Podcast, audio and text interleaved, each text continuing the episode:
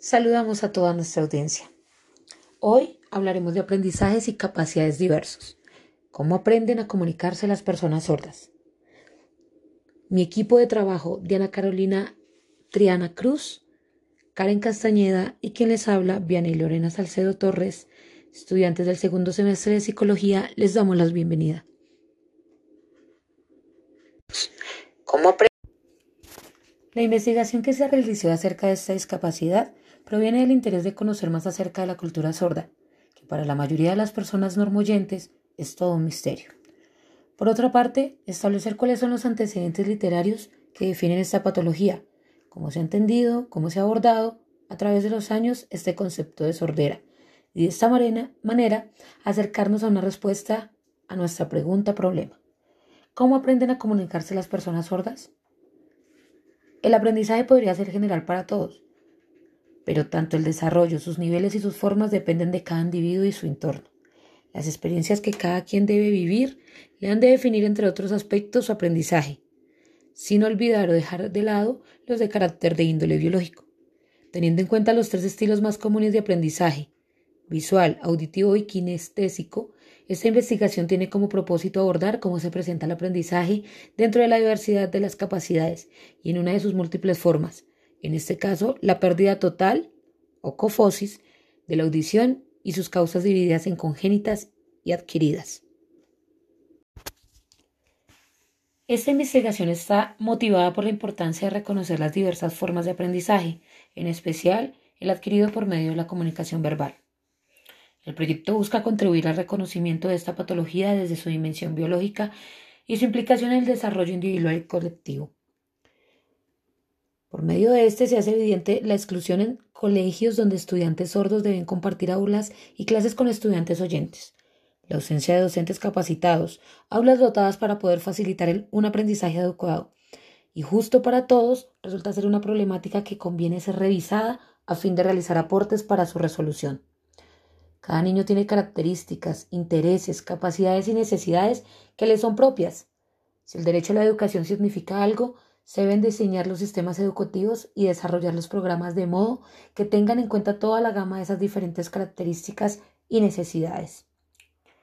Otra de las razones que motivan esta investigación es contribuir con ideas y conceptos a la integración de las personas sordas en el sistema educativo regular, a partir de una breve descripción de la patología y una revisión investigativa en algunos artículos que reposan en la biblioteca Uniminuto. Este proyecto condensó información que relaciona esta condición y el sistema educativo orientado acerca de las formas, medios y herramientas que utilizan las personas sordas para establecer, establecer comunicación con el lenguaje de señas, dactilogía, lectura labial, implantes cocleares, speech, lengua de signos y estímulos kinestésicos todos con el propósito de mejorar el componente fonológico de niños y adolescentes que con estos impedimentos auditivos logran llevar una vida normal o por lo menos regular. Es necesario comprender cómo los procesos de aprendizaje para sordos, en particular la comunicación, sufren desviaciones y modificaciones que influencian los diversos aspectos del desarrollo social y cognitivo.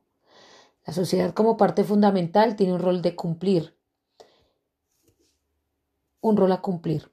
El desconocimiento y la desinformación por parte de las personas normoyentes son obstáculos que enfrentan las personas con problemas auditivos, pues su cultura y medios de comunicación son a, menudo ignorados por la mayoría. También resaltamos la importancia de que mientras la sociedad no cambie por sí misma la forma en la que entiende a las personas sordas, no habrá una modificación real de lo que ellas puedan llegar a ser.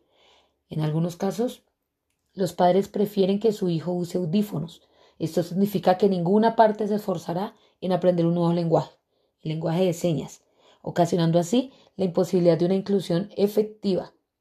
De esta manera, la responsabilidad no puede recaer únicamente en las instituciones formales, como en el caso del Estado, sino que debe darse desde las mismas personas sordas y desde quienes hacen parte de su entorno inmediato. Escobar, Ospina y Palma García, 2016, página 93.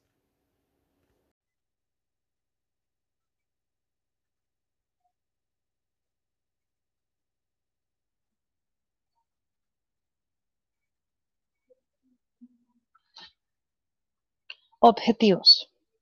Elaborar una descripción breve acerca del déficit funcional bilateral ocasionado por la sordera. Determinar cómo se genera el proceso de comunicación en las personas sordas en edad temprana. Comprender la patología desde su dimensión biológica y su implicación en el desarrollo individual y colectivo. Analizar a través de la literatura las implicaciones sociales y cognitivas que ha tenido para la comunidad sorda esta condición.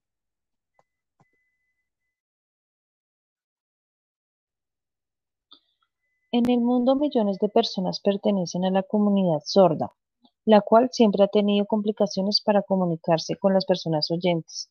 Gracias al pedagogo francés Charlie Michel, quien desarrolló el sistema de señas y riesgos, cada uno de estos con un código y una señal, por lo que ahora la comunicación es mejor.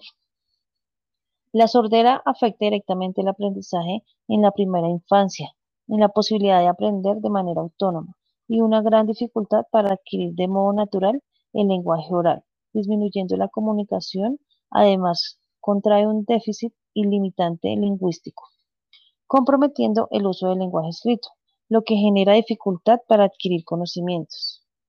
Es importante que el diagnóstico de sordera se haga sobre los primeros seis meses y en población de riesgo, llevando a cabo programas de screening auditivo y así poder iniciar lo antes posible el tratamiento médico, quirúrgico y rehabilitando el audio, potésica y terapias. Por consiguiente, es importante la intervención temprana para efectuar pruebas potenciales en bocados auditivos de tallo cerebral, el cual es un estudio que evalúa las vías nerviosas que van del oído al tallo cerebral. Este examen no define exactamente una prueba auditiva, pero sí identifica una pérdida auditiva en niños y detecta ciertas enfermedades.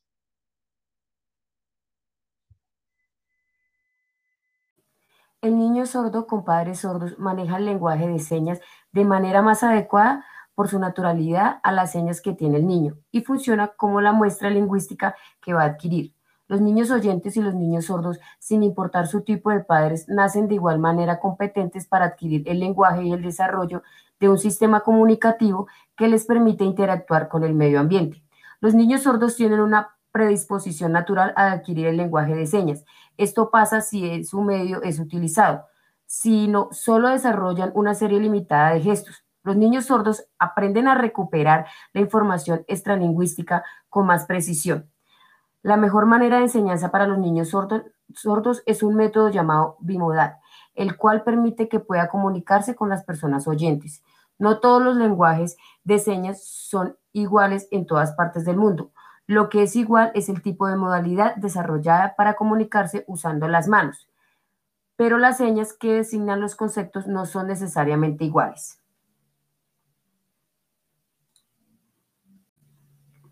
Se enumera una serie de recomendaciones para ayudar a mejorar una buena investigación de revisión teórica sobre cómo aprender a comunicarse con las personas sordas. Mejorar el proceso de investigación ampliando la variedad de recolección de información acerca de esta enfermedad implementar todos los conocimientos y herramientas de tecnología avanzada para facilitar el aprendizaje a personas sordas, orientar, planificar, ejecutar un plan de acción en el área del sistema educativo donde los docentes estén capacitados para una educación especial.